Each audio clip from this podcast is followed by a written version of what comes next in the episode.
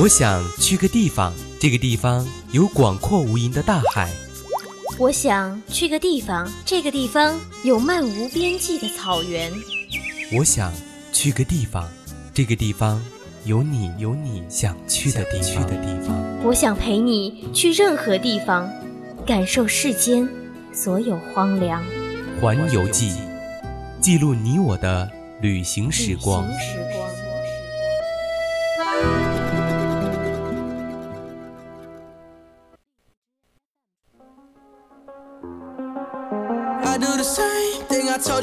Never would. Told you I changed, even when I knew I never could. Know that I can't find nobody else as good as you. I need you to stay, need you to stay.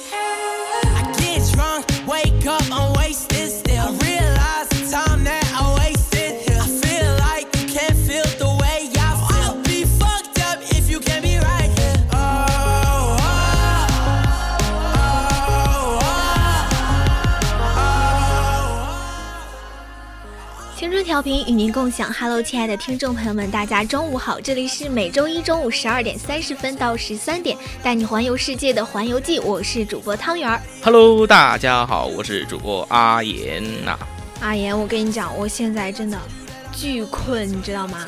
我整个人都不好，因为我昨天晚上两点才睡。天呐，两点钟，你是你是发生什么事情了吗？就昨天晚上，我们宿舍一时兴起，我们几个人在那里看了一个巨恐怖的恐怖片儿，然后我就一直吓得睡不着，一直到了凌晨两点才睡着。哇，那看来你们寝室还是胆子非常大的，什么恐怖片这么恐怖，能把我们汤圆主播吓成这个样子？就是就是前些天网上推爆的一个呃泰韩合拍的一个恐怖片叫《灵媒》，你有没有听说过？哦哦，我知道灵媒，我听说过的，我知道的那个恐怖片真的有蛮多的惊悚的镜头，所以说我很能理解你为什么睡不着了。哦就就因为当时网上推的很爆，就是说泰国的。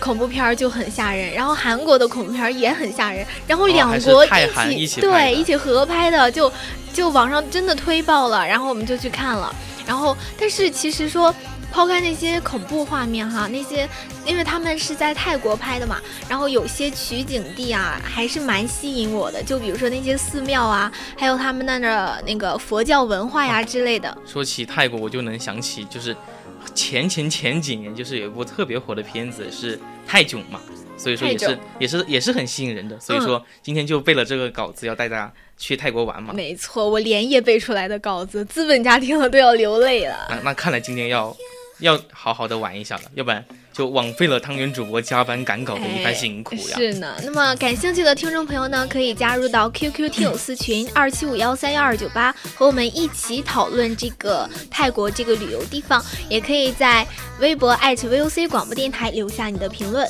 那你也可以在荔枝或者蜻蜓平台上和我们进行互动，或者关注我们的微信公众号 FM 一零零青春调频，将你的想法和我们的主播一起分享哦。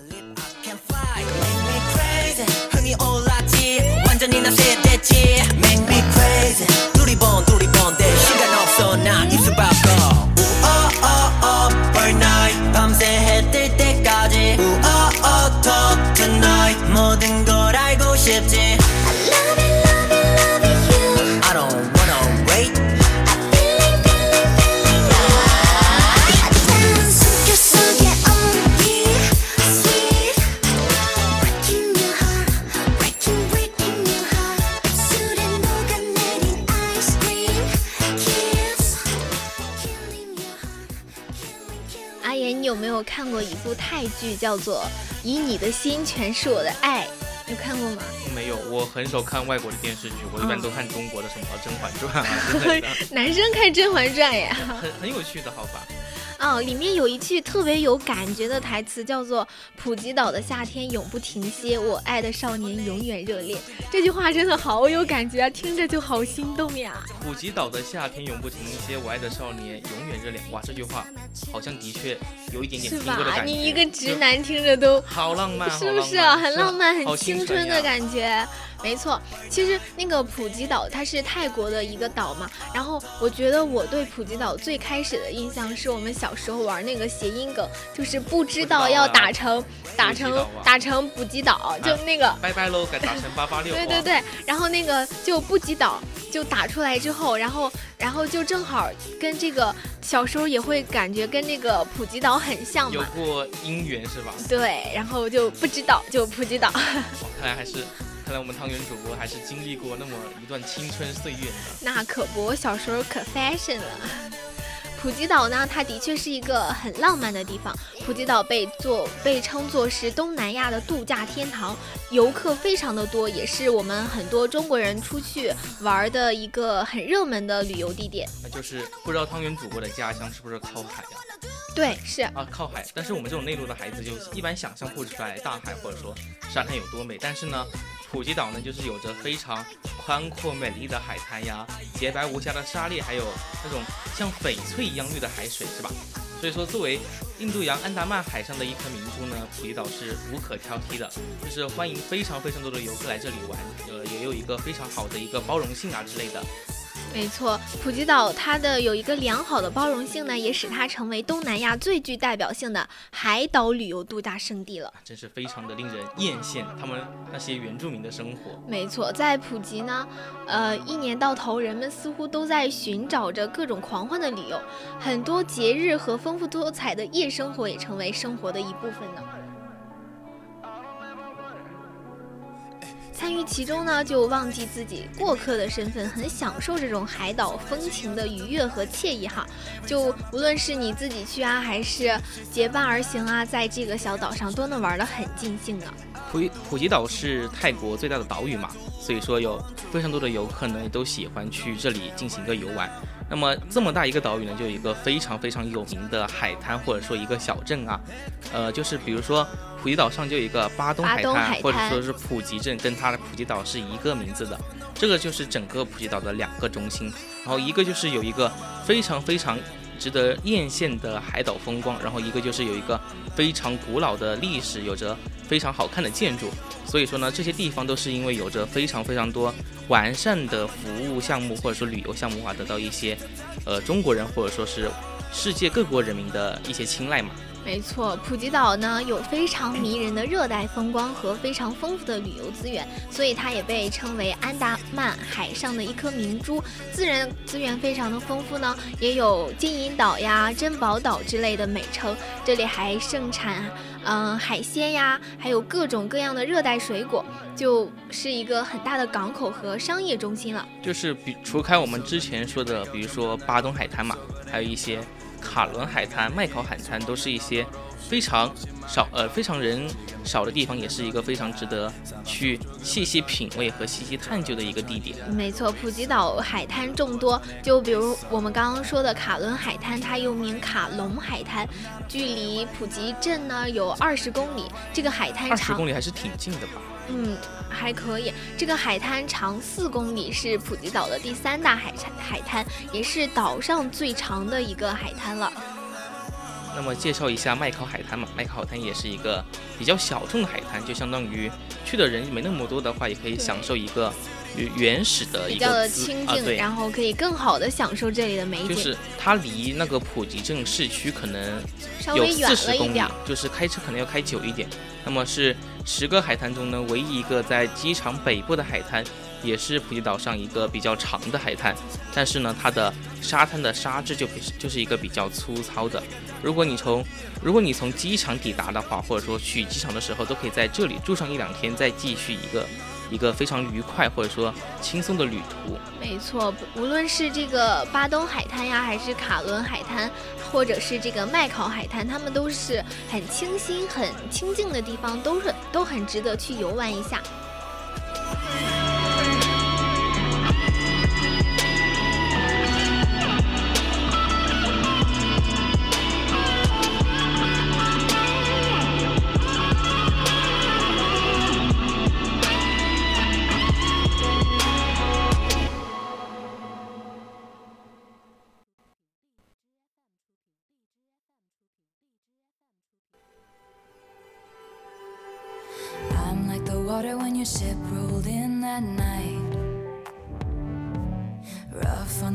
But you cut through like a knife.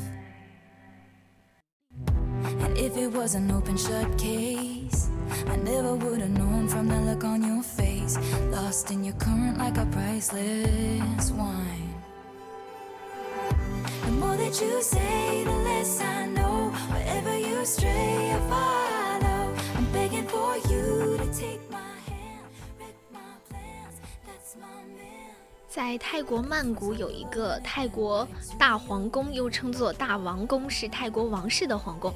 它总面积有二十一万八千四百平方米。虽然我对这个数字没有什么概念，但是一听就好大好大很呀，气派，很都。二十一万了，家人们，好大呀！可能可能每个女孩都对一个皇宫或者说王宫有幻想。对呀，就是皇宫还有我们好浪漫、啊。对我们上期和九川主播一起去的那个爱尔兰呃，对爱尔兰里面也讲到了一一个个城城堡救命！女孩子真的拒绝不了这种东西、啊。都是都是迪士尼外逃的公主。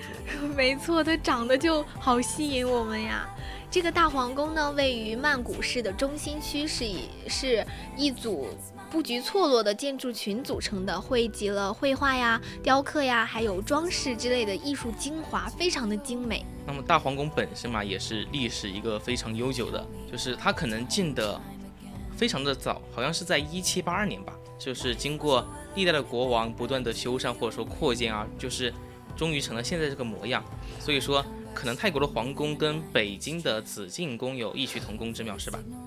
然后没错，都是皇家之地，都是经过了这么历史之久，然后不断的修缮，到现在还是那么完美的建筑。就是你想想嘛，就是一个国家的国王，也不可能这只有这一个皇宫嘛。就是大皇宫是泰国诸国的王宫之一，但是呢，它是王宫之地，王宫里面呢保存最完美、规模最大，也是最具有民族特色的王宫。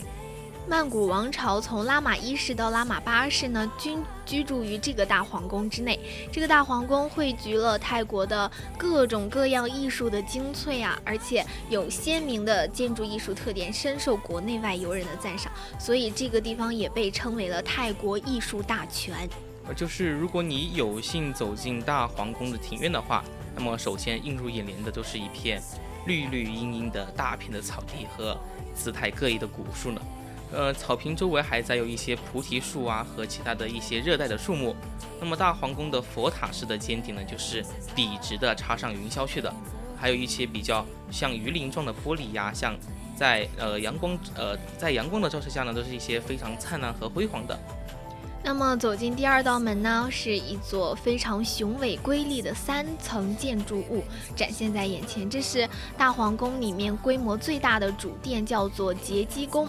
它是拉玛五世王在一八七六年开始建造的。等等等等，汤圆主播，我有个疑问呐、怎么了？就是杰基是什么意思啊？杰基宫，这个问题我们私下去问小杜吧。好吧，这个杰基啊，我我现我稿子上有写，杰基还有呃神盘帝王的意思，也就是拉玛王朝的一个正称正式的称呼。那么杰基宫的特点就是它的结构是属于啊英国的，是一个英国维多利亚时期的建筑艺术，就是有一种东呃中西方或者说是东方和西方结合的感觉。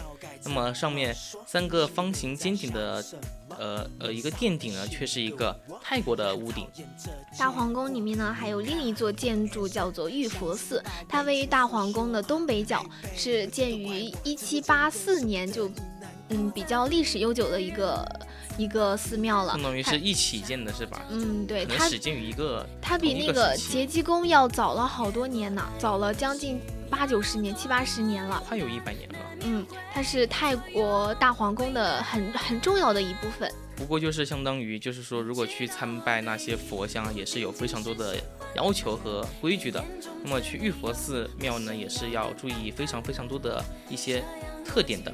比如说，就是你不能穿拖鞋啊进入玉佛寺，那样就太随便了，是吧？对然后女性呢，要穿一个过膝的长，裙，就是不能穿穿裤子，不不能穿短裙不。能穿短裙，也不能穿裤子进入玉佛寺。然后第三个呢，就是部分的室内景点是不允许拍照的。所以说，如果想看到一些全貌的话，可以去一些官网啊，或者说是呃网络上去搜一下，而不允许你私自去拍照，嗯，我觉得这些也很好理解啊。就像我们去参加那个寺庙，我我家乡要有要有一种神圣的感觉对我我家乡我们县里就有一个国家四 A 级的景区的一个一个寺庙，它里面也是有明确的规定。我觉得就算是它不规定，我们作为也应该一个对呀文明的游客是寺庙去遵守，对要有一种崇存历史的感觉。对崇尚的心态去去参观它的话，就那些短裙呀，还有拖鞋这些不正经的，就真的不会去穿，就会自觉的去保持那样的状态。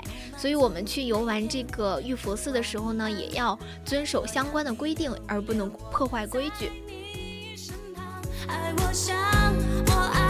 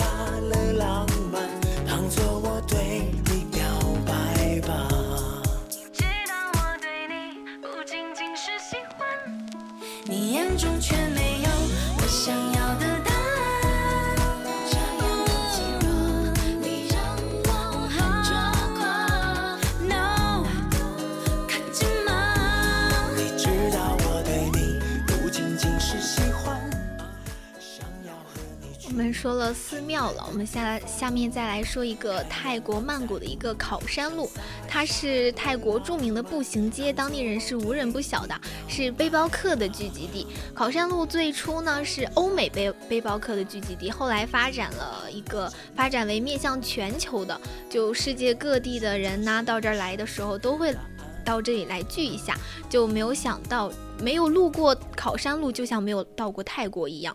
那么相相当于一个聚集地的话，就是首先嘛，就是它的住宿是非常非常便宜的。那么而且呢，离湄南河呀、大皇宫啊、卧佛寺啊等一些泰国的地标性景点也是很近的。就是很奇怪，它离这些景点很近，但它住宿也很便宜，所以说就有很多背包客选择这个地方呢作为旅游微笑之国的一个第一个落脚处了。没错，我们在图片上也是可以看到这条街呢，它是包容性很熙攘攘，对，包容性很强，就各种肤色的人，还有各种宗教信仰、各种国国籍的人呢还，有各种服饰呢。对，没错，都聚都可以聚集在这儿，就包容性很强。所以说，考山路也有一个小联合国的气质，来自世界各地的年轻人相聚在这里呢，无拘无束地体验着当地最本土的文化，就包括街边的美食呀，还有那些通宵达旦的灯红酒绿的酒吧，还有泰式的一些工艺品，就非常非常的热闹。就是不知道为什么在这里，但是也不知道为什么这么热闹，反正就是很热闹。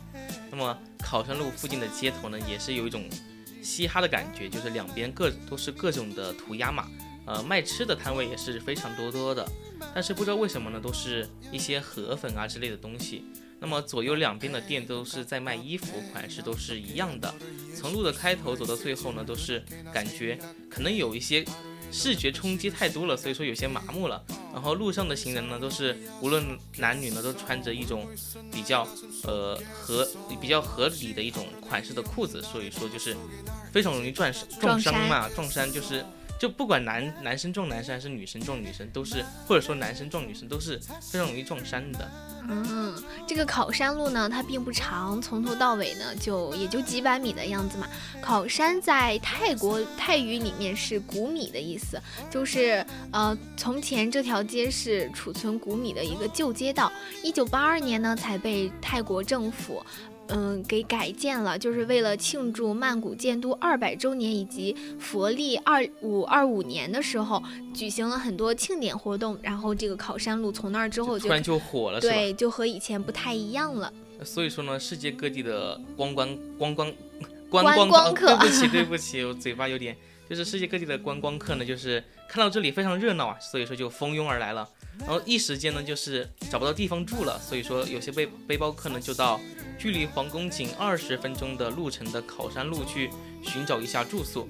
然后当地居民也是非常非常的有那种商业的头脑嘛，所以说就决定以廉价的方式出租自己的房屋啊，嗯接纳这些旅人，家里突然就变成民宿了突然。变成有钱人了，对吧？所以说就这样呢，考山路就做起了这种去接待外国旅客的一些生意。这个考山路它不是刻意的被标榜上一个旅游景点的，而它就是穿梭在这条街上呢，任何人、任何物都可能成为焦点。就像就像成都的春熙路，就你就在上面走，可能就真就会有人一些特别感触的画面在。。但是它不同的是，这个考山路不是刻意的去标榜上一个旅游景点的，就就像春熙路也不是一个旅游景点，但是就在网上火了之后，非常的吸引人去逛逛街之类的。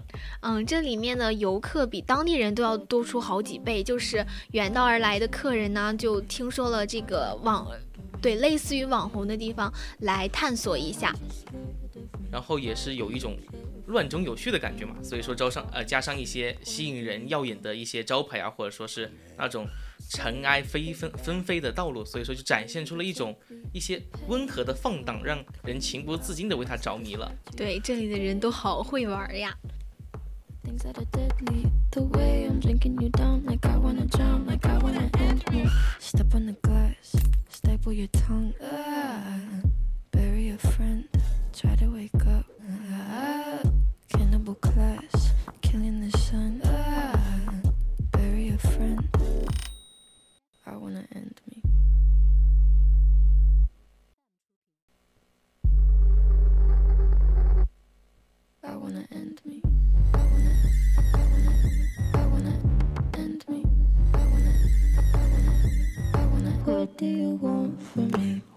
don't you run from me? What are you wondering? What do you know? Why aren't you scared of me? Why do you care for me? When we all fall asleep, where do we go? Listen. keep you in the dark. What had you expected? Me to make you my art and make you a star and get you connected. I'll meet you in the park. I'll be calm and collected. But we knew right from the start that you'd fall apart cause I'm too expensive. It's probably be something that shouldn't be said out loud. Honestly, I thought that I would. 水上市场是暹罗人真正的家，只有水才可以最完美的展现他们的自然民风、纯真的性格和天赋。没有阔马扬鞭，只有摇，只有乘船摇桨，才是这个自由国度的独有的气质。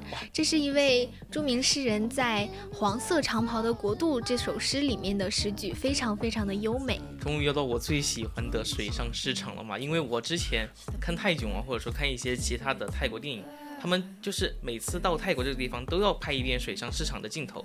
那么水上市场呢，也是泰国历史悠久的一个文化景观嘛。然后在泰国许多地方都是一个河道纵横的水乡，所以说过去陆路交通不便呢，相邻的河道就成为了人们往来聚集的地方。没错啊，就是那个那一条河上面，然后支着好多船，船上就相当于一个摊位一样，好摆着好多的物品去购买、去销售然后。你也可以划着船去穿梭往来，然后各去各种砍价，可能也是比较好玩的。对，就是乘着船就相当于在步行了，然后其他的船就是一个个的摊位。然后你就可以任君选择，任君挑选。在这个水上市场的发展是大成王朝到达鼎盛的时候才慢慢的发展起来的。由于运运河工程的发达呢，人们就有更多的机会利用河道往来交易。在泰国现代化的过程中呢，铁路和公路的兴起，嗯，或许使得更多的地方有了水上市场。啊，对，可对能就是传统的水上市场呢，都是游客和摊贩呃都坐在船上，然后买卖的时候就是特别有意思，买卖的时候就两艘的船头啊就相互碰着，然后就可以直接在船上进行交易了。那么在如今常见的一些水上市场呢，有的就是之前就保留下来了，有些就是泰国政府新开的嘛，所以说就各自呈现了不同的景观还有氛围。没错，随着我们现在现代化交通的兴起呢，嗯、水上市场有一些老旧的那些也面临着没落呀，就也是历史发展的正常的趋势嘛。但是有趣的是呢，因为河道与河岸腹地的大小不同，这些水上市场其实是河岸集市，就摊贩都在，有的就是在岸上，然后运河上是有几只象征性的小船，去乘坐着船去，呃，买东西啊。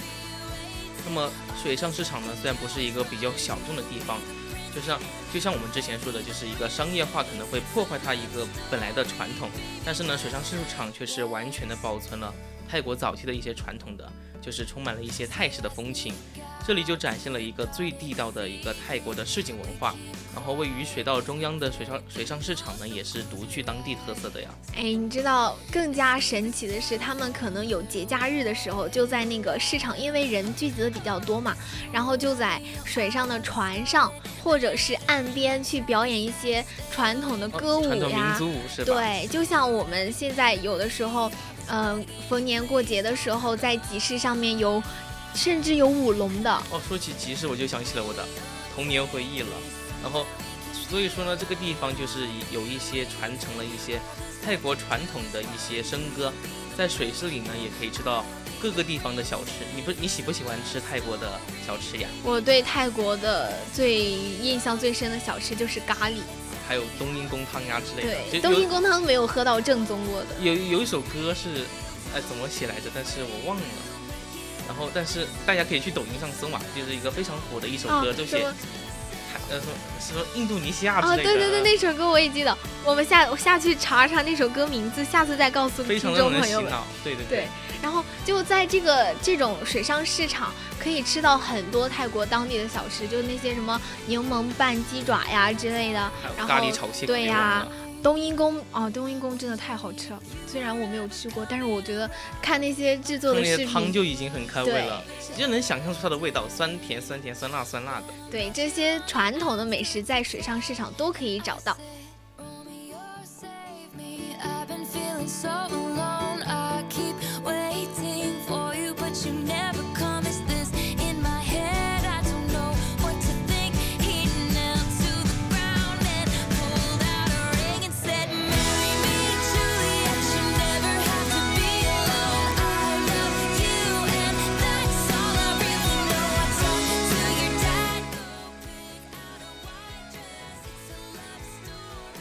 了，现在已经是北京时间的十二点五十七分了，今天的泰国之旅到这里就结束了。我是主播汤圆儿，下一期我们又会去哪里游玩呢？我是主播汤圆的好搭档阿言，我们下期同一时间再见吧。再见啦！